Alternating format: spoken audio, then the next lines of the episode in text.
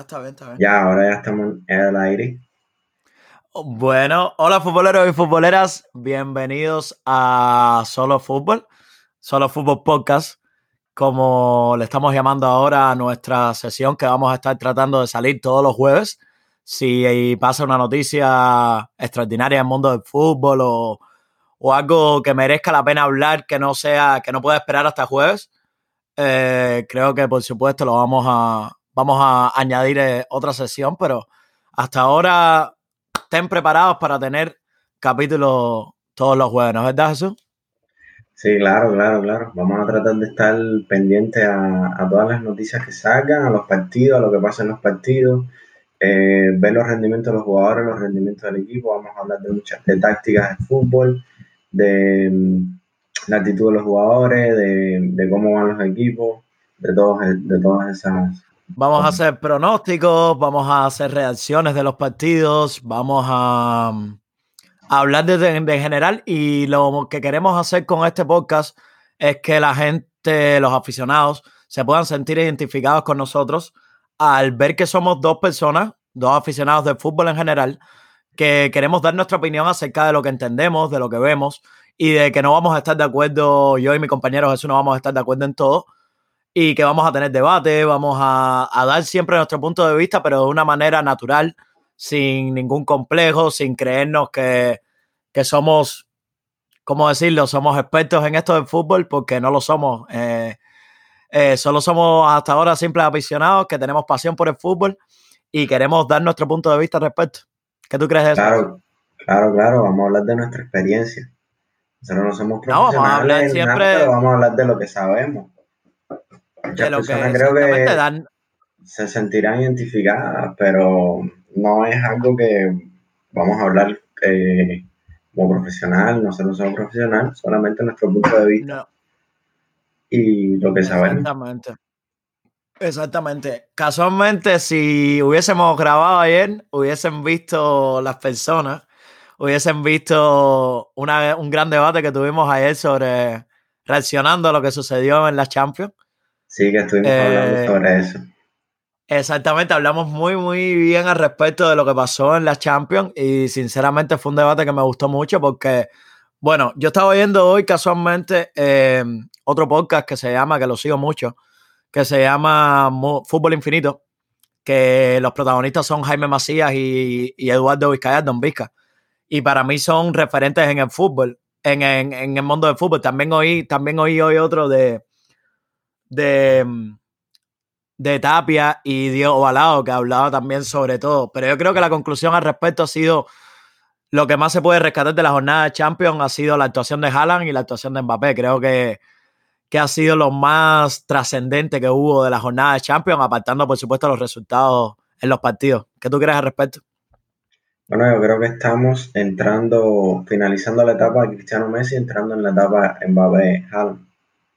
Creo que si puedes ver todos los talentos, jóvenes talentos que hay ahora en este momento, se nota la diferencia de ellos dos a los demás, pero por mucho. La diferencia es abismal. Yo creo que ayer hablábamos de otros jóvenes talentos que, nos gustan a nosotros personalmente, como Foden, como Greenwood. Hablamos al respecto de eso, pero Rashford, exactamente. Pedri, yo creo que Ansu Fati. Son, exacto, son talentos que yo creo que, pero no creo que ninguno de los que hemos mencionado, creo que de todos los que mencionamos, Ansu es el que a lo mejor se puede colar en esa, en esa liga, pero ah, con lo que tuvo esta lesión de este año eh, se le dificultó, ¿no? La verdad, Ansu Fati yo le veo cosas, cositas, tiene 17 años y tiene mucho gol. No, ya creo que cumplió 18 ya, ¿no? Bueno, bueno, es por ahí, pero creo que pero bueno, es muy joven y para y tiene mucho gol. Se mueve muy bien dentro del área, se entiende bien con, con Messi, con los jugadores de Barcelona cuando juega, pero el problema es que no, no sabemos cómo virará la lesión. Hay que estar pendiente de eso. Yo creo que sí, que todavía tiene muchos años por recorrer de carrera.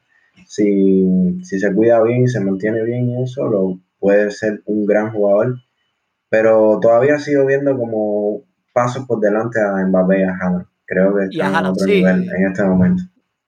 A ver, yo que hay que hablar, por supuesto. Ojalá eh, Mbappé tiene 22 años, creo, le lleva dos años a Haaland.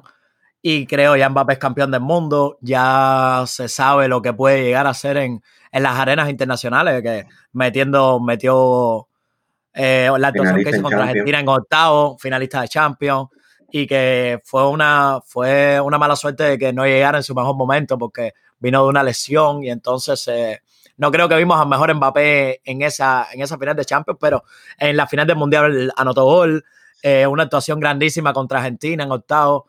Creo que Mbappé eh, es... permiso por interrumpirte. Ese, con este partido que hizo ahora con, contra Barcelona, se convierte en el tercer máximo goleador de la historia del PSG. Por debajo de eh, Zlatan y bueno, el primero está Cavani con 200.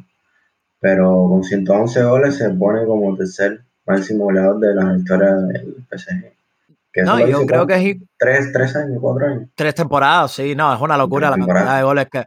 No, y lo que, y lo que a mí me llama mucho la atención, yo soy de unas personas que era muy eh, escéptico con, con Mbappé debido a que creo que todavía me debía una actuación como esta en Europa. Creo que tuvo muy buenas actuaciones con el Mónaco. Cuando jugaban en Mónaco en Champions tuvo muy buenas actuaciones, pero creo que me debía eh, una actuación así siendo el líder del PSG. ¿Entiendes lo que te digo? Porque creo que todavía, aunque Mbappé tiene una calidad extraordinaria, el líder del PSG cuando juegan los dos es Neymar. ¿Entiendes? Entonces yo creo que cuando quería ver a ese Mbappé solo sin Neymar, ¿entiendes? Quería ver eso que vi, eso de dame balones, quiero seguir intentándolo, eh, voy a tratar de volver loco la defensa, eh, metiendo tres goles, que dos de ellos fueron una locura de goles. Y creo que hacía falta una actuación así de Mbappé para proclamarse como decir, estoy aquí, de verdad, y vengo para yo Creo, yo creo que Neymar lo, es una sombra para él. Sí, puede ser. Como Messi a lo mejor fue una sombra para Neymar en... No en el mal sentido, no en el mal sentido, pero un poco, porque mm, cuando juega Neymar, el protagonista es Neymar. ¿A quién le dan el balón? A Neymar, ¿sabes? Entonces, es, que, el trabajo que yo creo, el trabajo que yo creo que hizo ayer Mbappé es el que hace Neymar. Es de a lo mejor tirarse un poco atrás, recibir balones. Es que ayer le, le tocaba el papel de ser líder. Y, lo, hizo. Lo, lo, hizo muy bien. No, hay, yo creo que lo que hablabas me pareció muy interesante, lo de que Neymar es una sombra para él. Y, no, y es verdad lo que tú dices, no en el mal sentido, pero se puede comparar un poco con lo que era Messi a lo mejor para Neymar. De que Neymar era un grandísimo jugador, pero al final el líder era Messi, futbolísticamente hablando. Era Messi. Entonces, creo que Mbappé no sé si renovará con, con el París. Eh, pero hablábamos ayer mismo casual de que no creemos que ahora mismo el equipo para Mbappé sea, sea el Madrid. ¿no? Estábamos hablando de eso, pero primero vamos a hablar de, después hablamos del Madrid, pero me gustaría hablar primero de qué tú crees el futuro de Mbappé, cómo Mbappé, qué harías tú como jugador. Por ejemplo, yo creo que ya eh, sí debería irse. Yo creo que ya llegó a una etapa ya tres temporadas en el PSG, me parece ya bueno. Creo que debería moverse a una mejor liga donde tenga más competitividad, que sea más difícil. Eh, me encantaría la Premier para él. O eh, me gustaría también la Bundesliga, pero la Bundesliga, si va a Bayern, es como que es como que ya mucha diferencia, ¿sabes? Pero por eso me encantaría la Premier para él, a ver, el nivel que da en la Premier. Exacto, porque yo creo que, a ver, liga, la liga más competitiva y la, para mí la mejor liga ahora mismo, no creo que es secreto para nadie, que es la Premier. Entonces, no es lo mismo jugar todos los fines de semana en, la liga francesa sin faltar el respeto a la liga francesa. Ni a lo mejor, aunque para mí la liga alemana ahora mismo tiene un gran nivel. Hay muchos equipos, los equipos que están eh, encima de la tabla tienen un gran nivel. Se puede ver con el Leipzig, se puede ver con, con el Leverkusen, se puede ver con, con el equipo que tuvo el Madrid en, el, grupo. El Borussia, el Borussia Mönchengladbach. El Borussia Mönchengladbach, que estaba haciendo muy buenas actuaciones. Em, se puede ver con el Dortmund, que ayer hizo un gran partido. Eh, pero no creo que, que, es ese nivel, esa competitividad o esa exigencia que te da la Premier. La Premier te da una exigencia que es muy, muy, muy grande y que cada fin de semana tienes que, que, jugar a tu máximo nivel para conseguir resultados para tu equipo.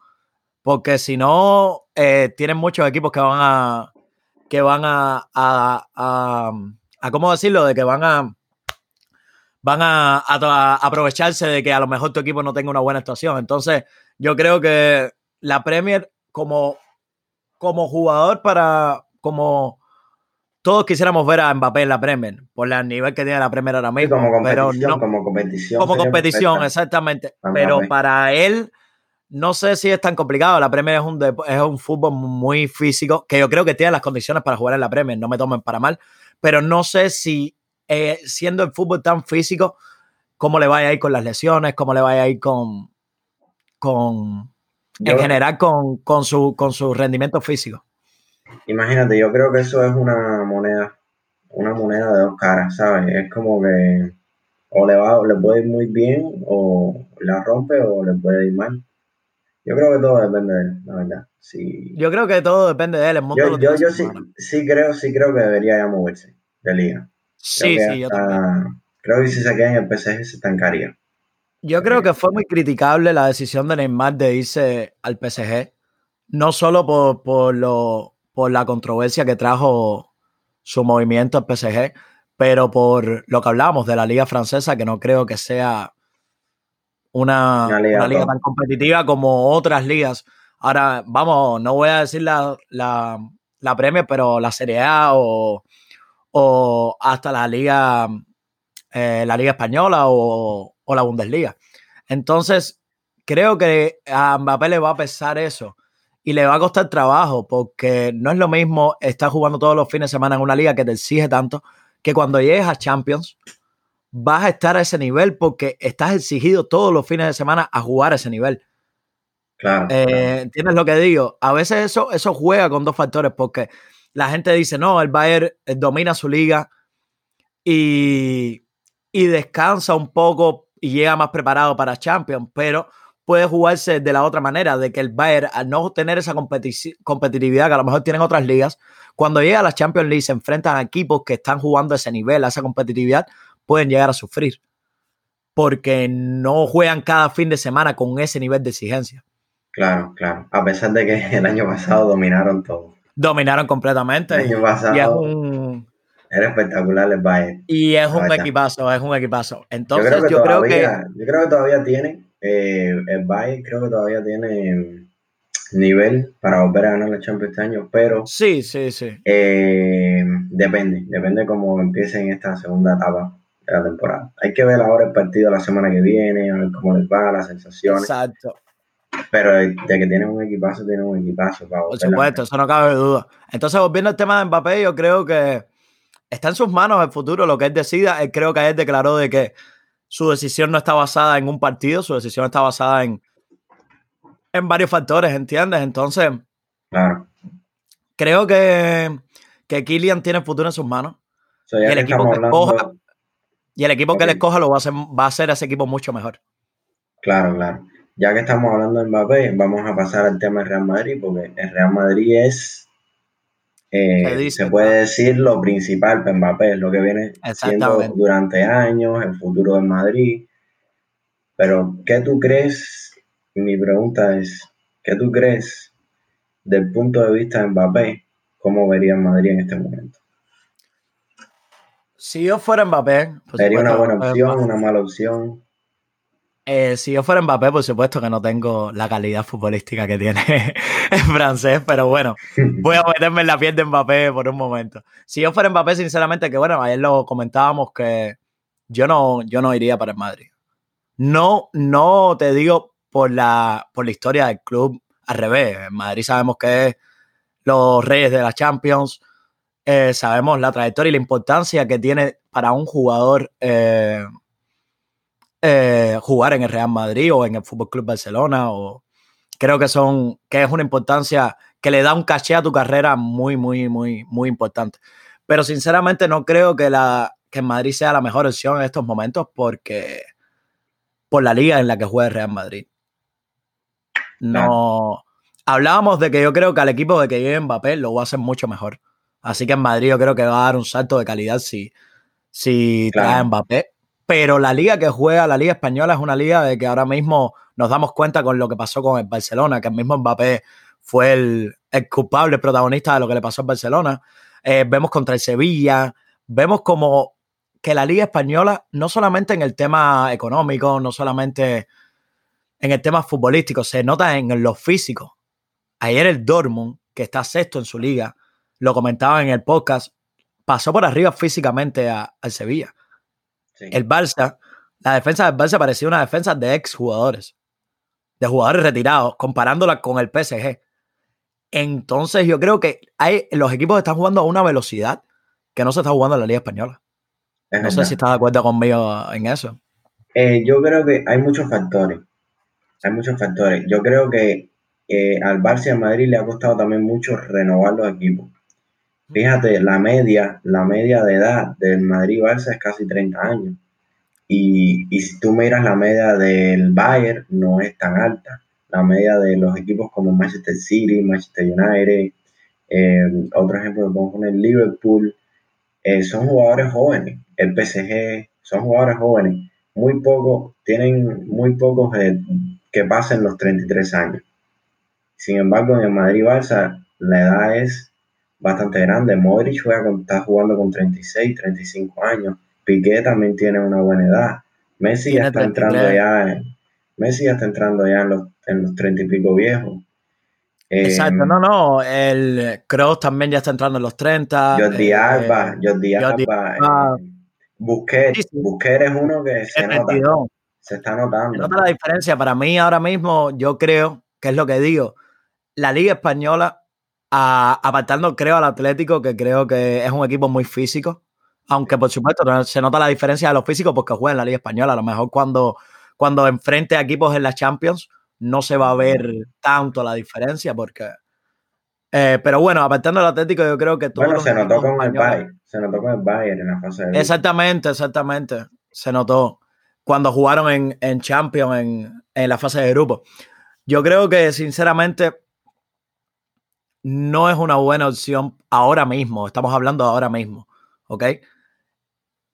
Eh, para mí, para que Mbappé llegue al Madrid, creo que Florentino, y que por supuesto para mí es capaz de hacerlo, creo que Florentino tiene que venderle un proyecto a Mbappé.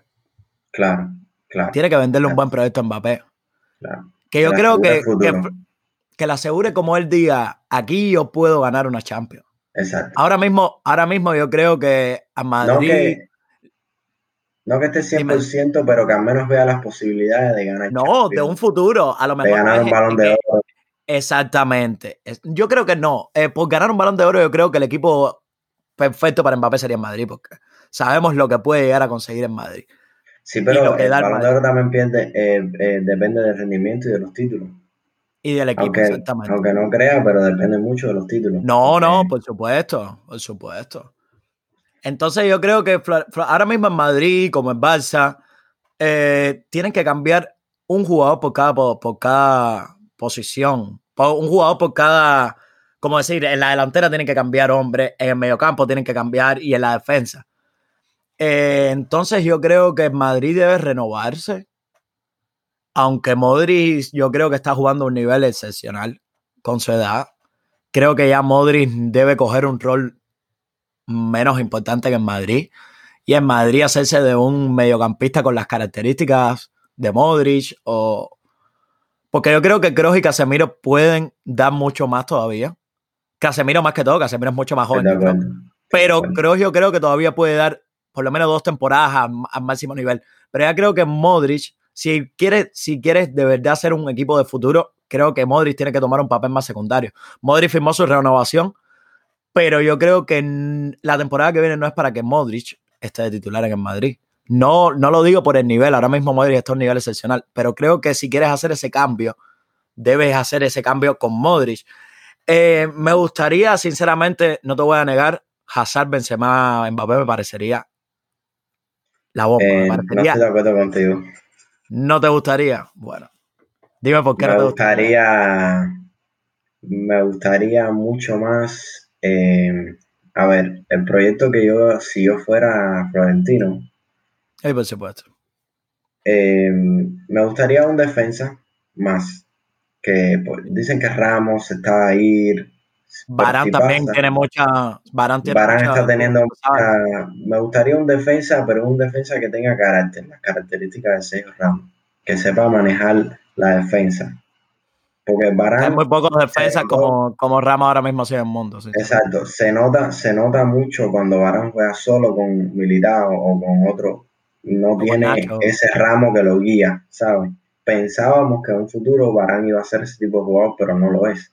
No lo es. Nos hemos dado cuenta que Varane es, es el defensa que necesita el otro defensa que lo, que lo guíe. Un defensa al lado que lo fíjate. Me Correcto. gustaría un lateral derecho, otro nuevo. Me encanta el del Liverpool, Arnold.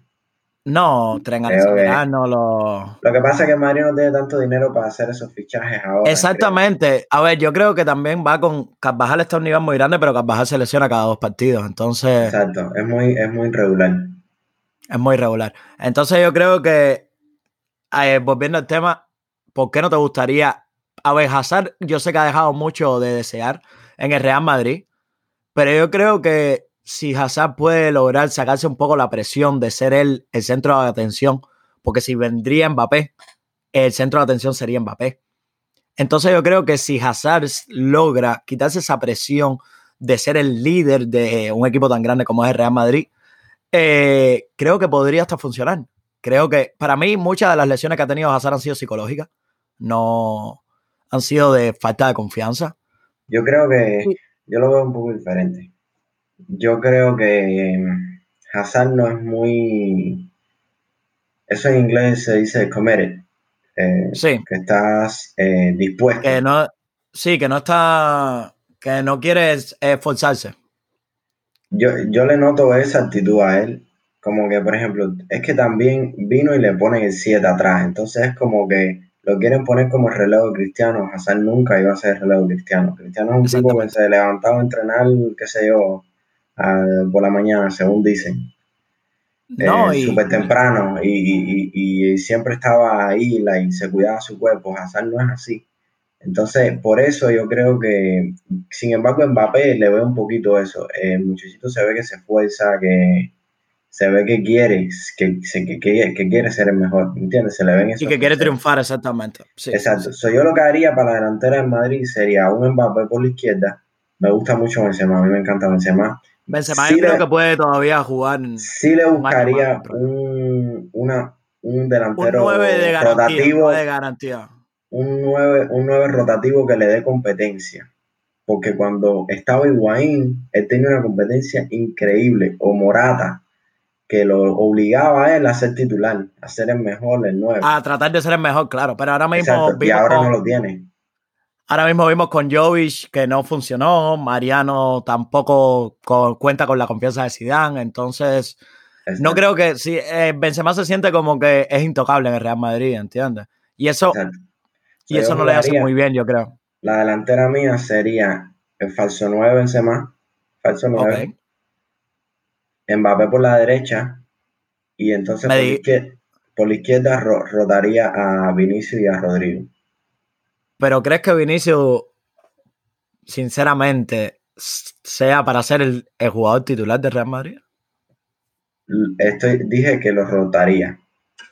Pero bueno, vamos, te voy a Porque repetir la pregunta. Te voy a, te voy hacer de nuevo la pregunta. Te voy a hacer de nuevo la pregunta. ¿Crees que. Rodrigo, ¿crees que Rodrigo y Vinicius puedan ser los delanteros titulares del Real Madrid? Para el Real O no, Rodrigo, Vinicius o Asensio, vaya, te, te- te añado Asensio.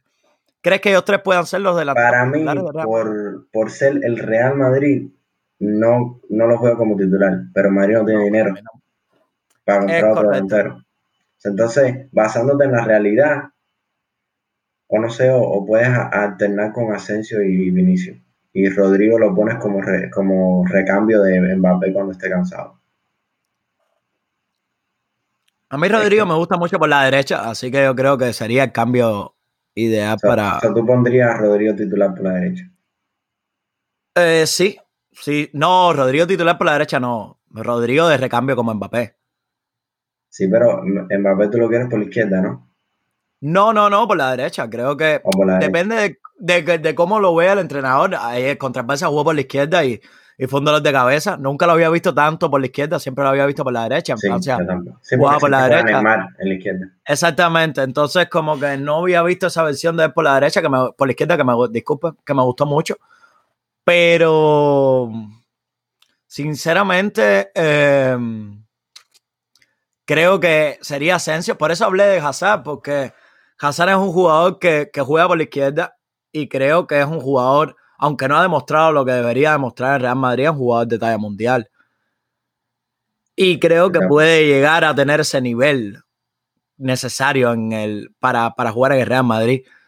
Em, por eso hablaba de Hazard, darle una oportunidad a Hazard y jugar Hazard Benzema Mbappé sería una delantera para mí, en mi, en mi opinión personal, temible en Europa. Bueno, en la, en la Premier, que es la más competitiva, siempre ha sido, la rompió sí, exacto. A ver, no, no creo que. no fue algo total, pero para hacer el. Pero bueno, era la estrella de Chelsea. Era la estrella de Chelsea. Sí. Exactamente. No creo que él nunca estuvo en conversaciones a lo mejor para un balón de oro o cosas así, pero era la estrella de Chelsea. El Chelsea no tenía equipo tampoco para competir. Exactamente. Entonces, Entonces ya que Madrid lo compró, creo que tiene que tratar de exprimirlo. Tratar de exprimirlo a ver, a ver qué le puede dar. ¿Sabes algo que me gusta de Mbappé para el Madrid? Que Mbappé es un juego que también te puede jugar de nueve. Exactamente, También te puede jugar de nueve. Este, tú lo puedes poner por la derecha, pero